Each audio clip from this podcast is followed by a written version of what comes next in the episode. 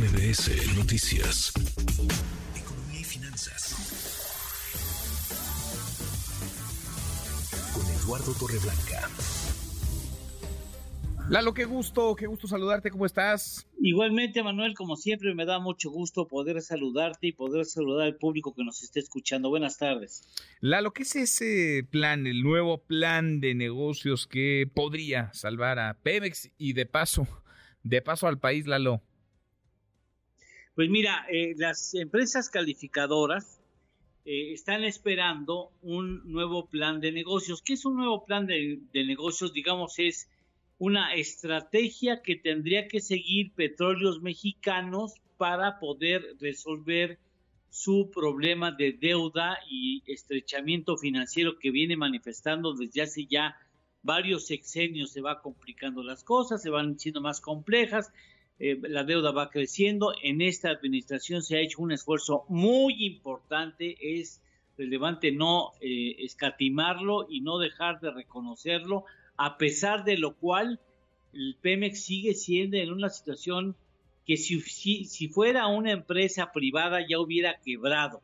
Si no quebrado Pemex es porque el gobierno federal y el actual gobierno federal en especial le ha echado muchas ganas. Fíjate que hoy se acaba de expedir un decreto que exime a Pemex del pago de impuestos, de ciertos impuestos, durante cuatro meses, tres, los últimos tres meses del 2023 y el de enero del 2024.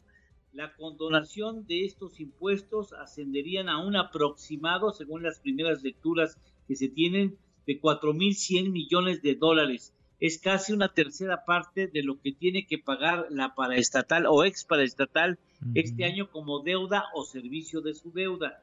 Los impuestos corresponden al derecho de utilidad compartida, es decir, cuando tienes una utilidad por la extracción de petróleo, le pagas al, fisco una parte de ese beneficio, de esa utilidad, y también por el hecho de haber, haber recibido el permiso de extraer petróleo del subsuelo, porque finalmente esa riqueza corresponde a la nación. Este alivio es la reducción de cargas fiscales del derecho de utilidad compartida era originalmente de 65% y ahora es de 35%.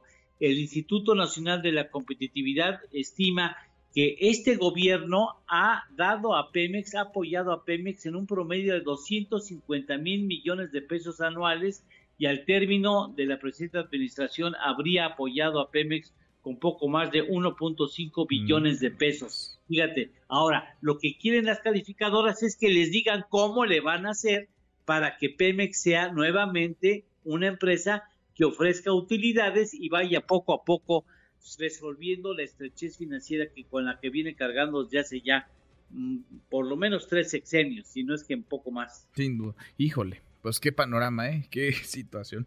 Como siempre, Pemex. Lalo, postre, ¿tenemos postre?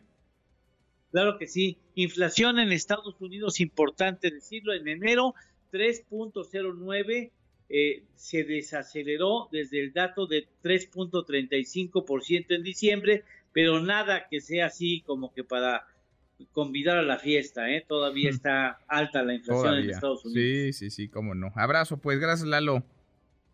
Gracias a ti, Manuel. Buenas tardes, buen provecho. Muy buenas tardes, es Eduardo Torreblanca redes sociales para que siga en contacto: Twitter, Facebook y TikTok. M. López San Martín.